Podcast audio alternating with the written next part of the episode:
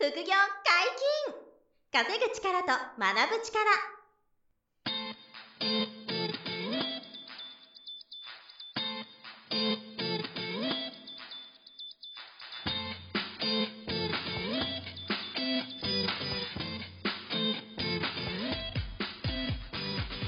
この番組は稼げるようになりたいを叶える副業アカデミーの提供でお送りいたします。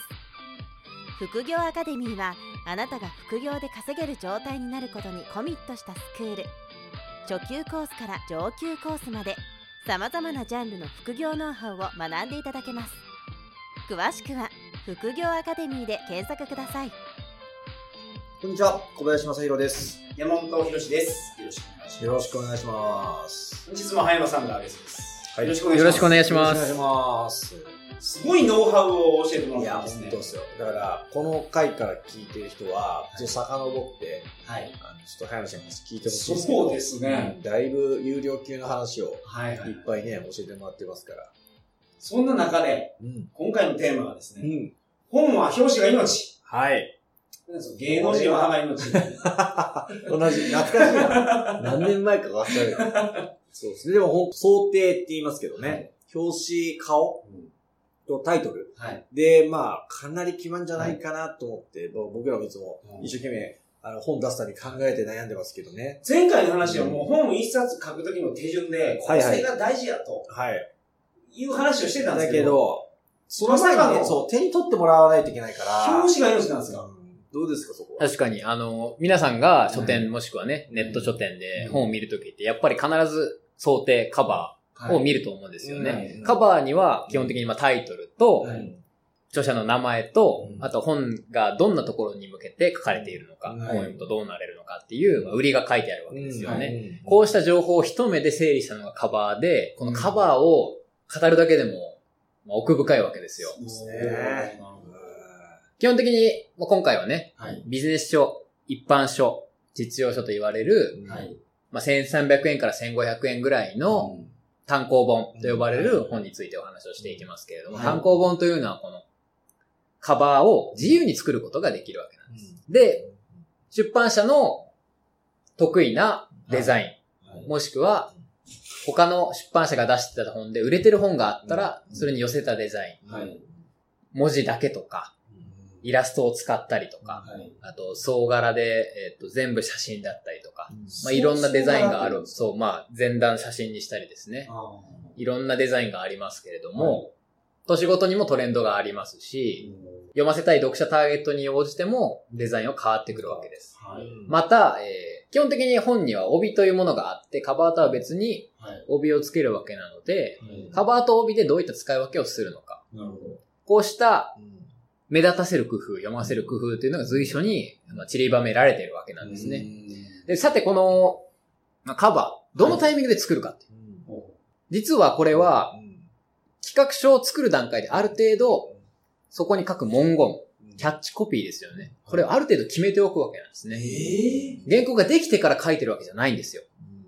なぜかというと、もう、売りをあらかじめ決めておかないと、そもそも原稿が書けなかったりするんですね。えー、そうなんです企画書を書く場合には、基本的に各出版社には企画書のフォームがあるんですが、その企画書のフォームに必ずキャッチコピー、売り、帯に書く文言っていう欄がありますから、そこを埋めないと提出できないわけですよ。はいはいはい。で、ほぼその通りに書けるように原稿も作っていくわけです。うんカバーには基本的にタイトルと、まあ、著者名と言いましたけども、で著者が誰なのか、これ大事な情報ですよね。はい有名な会社の社長であれば、会社名だけで通じるかもしれませんが、基本的に単行本の著者というのは、まあ、一般にはあまり知られてないはい。人ですよね。いビジネスマンですよね。はい。じゃあ会社名だけ通じない場合は、何かしらの専門家、うん。な、何、何をやってきた人なのかっていうのが、一言二言で伝わるような肩書きというのも大事になってくるわけです。なんとか仕掛け人、なんとか専門家、なんとか研究者といった形で、一言で伝わるプロフィールをカバーに載せていくと。これも大事になりますよね。はい。さて、じゃあこのタイトル、著者名以外にも、うんじゃあカバーで載せられることはないかと考えてみると、ビジネス書、一般書、実用書というのは、皆さん何かしら役に立つことを意識して購入してるわけですよ。そう自分の本業に役立てたい、本業の悩みを解決したい、生活の悩みを解決したい、よりお金を儲けたい。はいえー人間関係、コミュニケーションを良くしたい。こうした形で、やっぱ本を手に取るわけですから、はいその本が読者にとってどんな課題を解決してくれるのか、うん成果、効能、本の、まあ、目的ですよね。この本買うとどうなれるのか。はいこれらは歌ってあげないといけないわけです。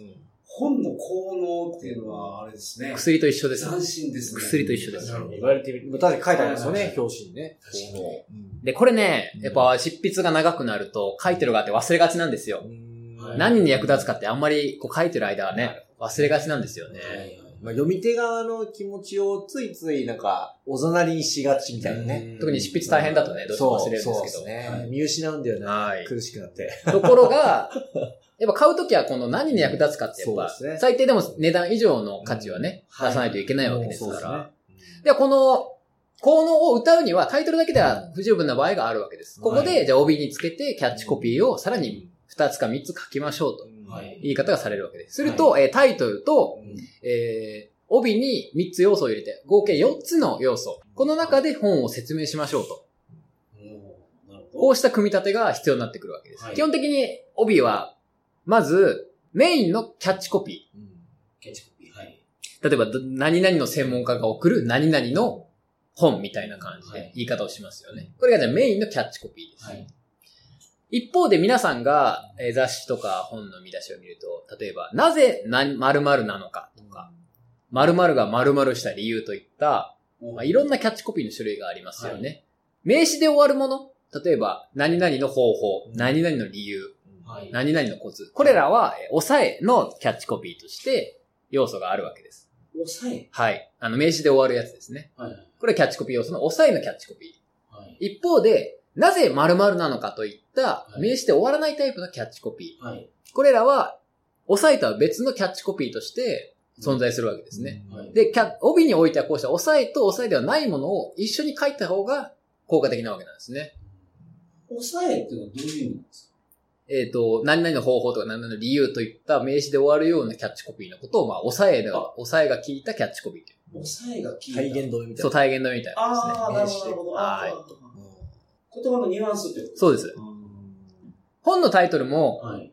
2種類ありますよね。〇〇の方法、何々の理由、何々のコツといった、はいまあ名詞で終わるタイプの本のタイトルっていうのもありますが、一方で、なぜあの企業は〇〇だったのか、ハテナで終わるようなタイトルもありますよねうんで。すね。はい。これ、抑えと抑えでないものっていうのは、区別して見てみると非常に面白いんですよ。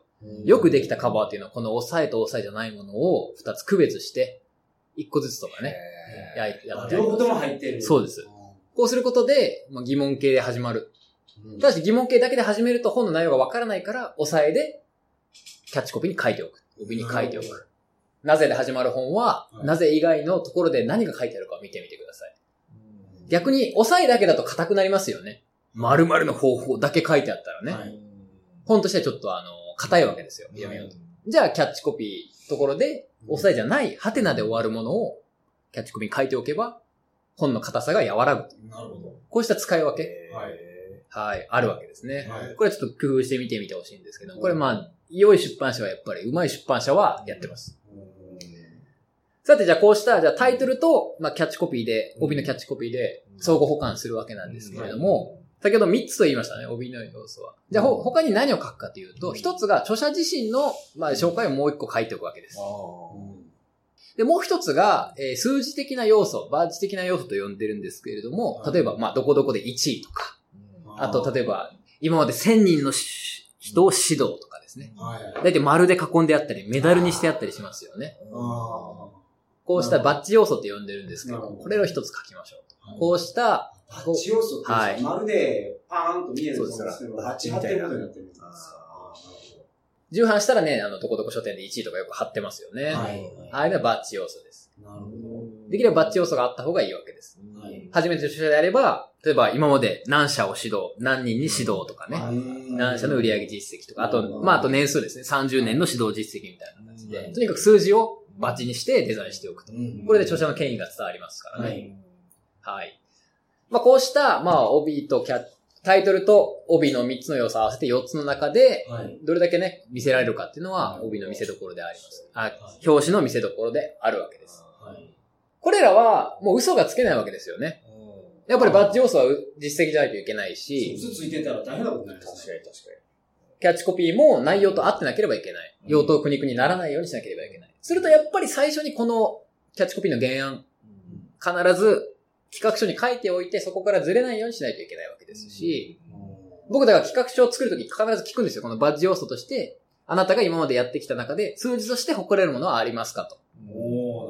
定量的なお話ですね。何人に指導したとか、何年やってきたとか、何社に売り上げたあれがあれば、1位だバッチそう出してきた。バッチにしていくし、それが著者の紹介になりますからど。。うん、確かにね。あれ、はい帯をわざと別で、後、外、外からつけるじゃないですか。はいあれはなんで、その、まあ、ないものもあるじゃないですか。はい帯がないもの。でも、ほとんど最近帯付きですけど。そうです。やっぱりこの帯っていうのは非常に変更が効くっていうのが大きいですよね。だから例えばバッジ要素も変えられますし10、あの、発売即10半とか、そうですテレビ出演とかね、後で追加したりとか。後で追加容易なんですよね。なるほどなるほど。後で変える帯がもうすごいでかくて、うん表紙変わったみたいなのもありますね。ありますね。あの、幅広帯って言うんですけども、カバーが、例えば、えー、今単行本だと188ミリですよね。うんこう5ミリ削ると帯扱いになるんですね。あ、そうなんつまり、183ミリまでだったら帯扱いになるんあ、ですよ。そうなんですか。あのー単行本じゃないですけど、文庫、角川文庫とかでよく映画化したら、映画のカバーに巻き直すことがありますよね。今まで地味な表紙だったのが、映画化したからその映画の表紙。あれ実は帯なんですよ。よく測ってみてください。ほとんど5ミリ足りてないはずです。へーあれはでっかい帯です。そうなんですよ。だからなんか、あ、表紙変わったんやなと思ったら、帯がでかくなってたっていう。そう、2枚ついてたっていう。ベロベロってなってなんか帯取ったら、今までの、あ、今までの表紙なんやっていうのありますよね、最近。で、例えばじゃあ映画化したから、書店の全商品を回収してもう一回そこで付け直したらコストが大変ですよねう。ね文庫だって600円とかなんで。はい帯は店頭の人が、つまり小売りのうん書店員さんが付け替えられるようになっています。えー、あ、じゃあ帯だけ送る帯だけ送るんですよ。えー。まあ書店員さん大変ですよ。つまり、カバーは絶対に変えられない。そうだったんだカバーは商品の一部なんでうん。帯は反則物なんで、書店員さん変えられるという違いがありますね。帯だけ送られてくることがあります。書店員さん大変ですけどね。なるほどねそういう仕組みがあるんですね。はいその意味で言うと、確かにあの、違いますよね。でだから帯はプロモーションとしてすごく活用できるんですね。あ後出しで。うんだし、例えば、あの、点数券をつけてたりね。いどういう意味ですかはがきにこれを貼って送るって、はいはい。はいはい。角川よくやってましたけど、ねはい。キャンペーン応募券とかですね。あと途中から、あの、有名人が、あの、なんか帯登場したりとか、ね、そういうのもありますそう、アイドルでよくやってますよねう。んあれも幅広帯でやってますかああ、なるほどね。面白い。はい。まあそういった話してんキャンペーンのに、。そういうの分かってない。周りが、確かにそういうことかみたいな。はい。思えちゃった、今。面白いな。と、もこうした、まあ、帯、えーカバーと帯の兼ね合いというのもあります。うはい。ん一方で Amazon で見るときって帯っていうのは外されてしまうので、うん確かにそう。なぜかというと、ね、帯変えるたびに Amazon の人が画像登録してたらとてもじゃないけど手が回らないので、そうだよね。Amazon は基本的に1回しか登録してくれないので、うんあんまり愛情がないわけなんでね。うん。あんまりその帯変えたから愛情がないまあそれはあれです。そう。愛情がない会社なんで、そう。するとあの、帯は外されてしまうので、はい Amazon の場合は自分で買う帯がついたものを新規で登録しないといけないので、ちょっと面倒ですね。。はい。なるほど。あ、自分でけど登録できるんですか？Amazon は実は自分で画像登録できますからね。あその、書いた人が、はい出版社の方はい。誰でもできます。はい。で、さて、こうした、まあ、えーカバーと帯なんですけれども、デザインを作るのは誰かというと、これ編集者なんですね。編集者が、まあ、パワーポイントとか手書きで、大まかにラフを作ります。ここでも文言は大体決まってるわけです。はい。本文と相違がなければ、できる限り売りをね、出したいでしょうし、はい店頭で伝わるようなものの言い方はいにしなければいけない。編集長からのチェックも入ります。はいこれを精査した上で、専門のカバーデザイナーというのがフリーランスでいるんですね。多くはフリーランスで、本の企画一冊ごとに、そのデザインを請け負って何案か出した上で、編集者がそれを決定して依頼するという形です。はい。どちらかというとコンペをやるというよりは、もうこの本はこの人に任せようといった形で、一冊、えど。さあ、そうですか。一冊、そう、もうラフを作った時点でデザイナーをある程度決めて依頼をします。その時々で売れっ子のカバーデザイナーさんっていらっしゃるので、たまにあの書店に行くと同じ人がデザインした本がたくさん並んでいるというのもた多々ありますね。少し前だと、えー白い背景に太いゴシックで一行書いたカバーデザインが、伝え方が9割とかですね、入りましたけどうも、んあれもまあ流行ったこともありますし、外国人の子供の写真を前面に出したすごいデザイナ。ーもあります。はい。食事術とか、健康系とかね。とかもあります。うん子供の。はい逆、に、もう、ごちゃごちゃしすぎず、うんシンプルに、えー明朝体で、細い文字で一行スッと書いたようなデザインもありますよね。いろんなまあ、流行りのデザインっていうのはあります。色味とかもなんか流行りとかあります色味も流行りはあります。ね。ただ、基本的に、うんまあ長年やってると結局白地に黒文字でドンが一番いいというのは、あやっぱり全員ここには行き着きます。へ若い編集者ほどいろいろやりたがるんですけれどーも、うん。基本的には白地に黒い文字でドン。もう、すごい当たり前ですけど、やっぱりストレートが一番早い。結局、あの、負けないので、ほどんなカバーであれやっぱ置かれ方によって見える見えないは出てくるわけですよ同じようなカバー並んだら潰れちゃうしね。うん。派手同士が並ぶと潰し合っちゃうし、飽きられやすいしね。はい。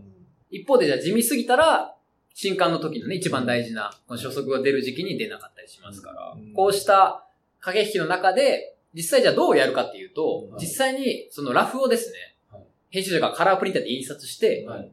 ハサミで切ってサイズにして、実際本屋に持っていくんですよ。うん。皆さんが見てない隙に、編集者は実際の売り場にそのカバーのラフを置いて、どう見えるかをチェックしてます。なるほど。はい。もしくは、えー、出版社の会議室に今出てる本をずらーっと並べて、はい。仮想店頭棚を作って、はい仮想平台の上に置いて、どの色をするか決めていったりといった、まあ、検証作業を行うわけなんですね。これ意外と大事で、はい。確かにね。単体ではデザインが良かったけれども、うん店頭に置いてみると全く目立たないなとか埋もれちゃうみ、たいなね、ことになりかねないから。個性が出ない。キャッチコピーが見えてこないなっていうのがよくあります。こうした作業を経てカバーデザインというのが決まってるわけなんですね。とにかく手に取ってもらわないといけないですからね、書店力をね。でここで注意したいのがうん、で皆さん今日著者の人がね、聞いてると思うんですけども、こうした検証作業っていうのは途中著者は入れないんですね。うんやっぱり素人の意見を入れてしまうと、はい。あの、方針が決まらなかったりするので、出版社からすると、こちらが決めたカバーデザインに従ってくれという要素が強いです。うんもう一案だけ見せるっていうのはうんやり方としてあります。ねはい。要は、複数は見せてしまうと、著者がいいと思ったのと出版社がいいと思ったものが違った場合に、これどっちが決めるんだってなってしまうのでね。基本的に出版社が決めるんですけど、はいそのため、えー著者には基本的に決まった一案しか見せないんです。なぜ一案しか見せてくれないんだと。いろいろ作ったんじゃないのかと思うかもしれませんが、はい。もうボツになったやつはもう見せないです。いろいろ言われてももう別に、それに変え変わったりはしないので。はいはい。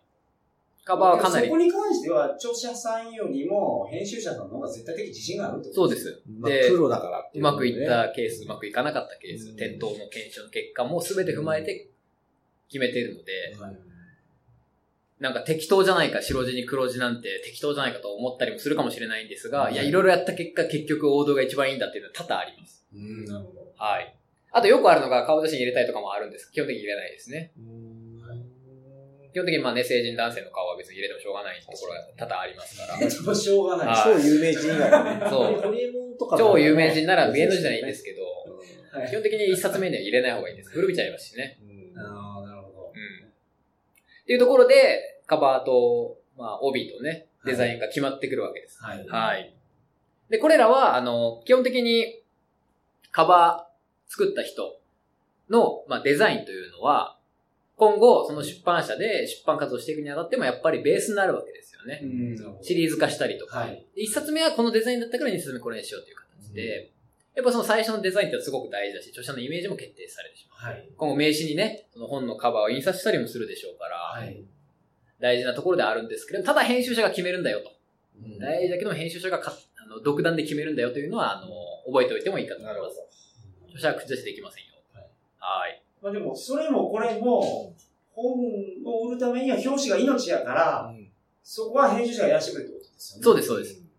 そのなんか、売らないといけないならね。そうですよね。はい変な意見が入って、売れない本になっちゃうから、そこはもう独断でき決めると。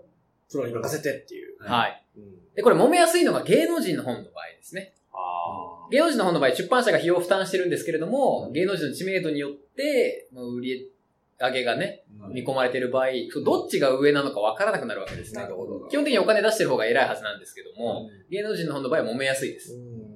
直前で、おおじゃんになる。直前で揉めておじゃんになることもよくあります。タイトルに関しては、これにしてくれって作家さんが言ってきたら、その、他のデザインはいいんですけど、タイトルはこっちの方がいいんですっていう意見は通らないですね。あまあ、意見は聞いてくれても、反映されるされないは別の話ですよね、そこははね。い。基本的にまあ、あの、編集者がまあまあ、そういうのは伝えられますけどね。はい。うんそれを反映した上で、結果、このタイトル活かしてくれってなりますよね、出版社から。だから表紙っていうのの中にタイトルもすべて、もう含まれてるから、そうです。変えれない。はい。タイトルを、タイトルを決めてからカバーを考えてますからね。あもうカバーデザインできてからもタイトルは変えられないです。変えられるのはキャッチコピーの一部だけですね。帯の一部。はい。